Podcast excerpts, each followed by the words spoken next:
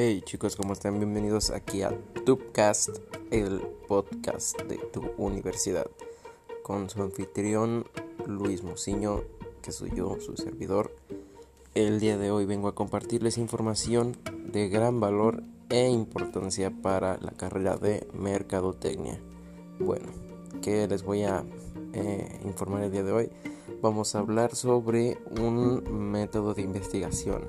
Uno de mis favoritos y el que para mí es uno de los más funcionales es el experimental. ¿Por qué? Esto quiere decir que experimental es cuando tú generas una sensación, tú generas una, una un recuerdo en la mente del consumidor.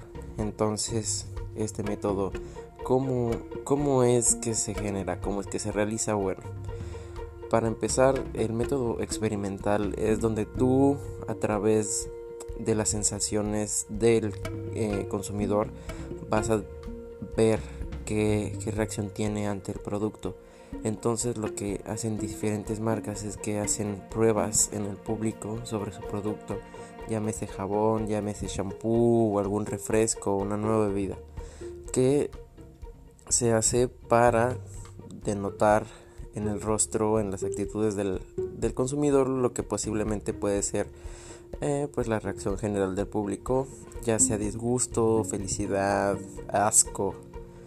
Esto se hace para que antes de que se lance el producto por completo se haga la encuesta de qué le gustó, qué no le gustó, qué podría cambiar etcétera.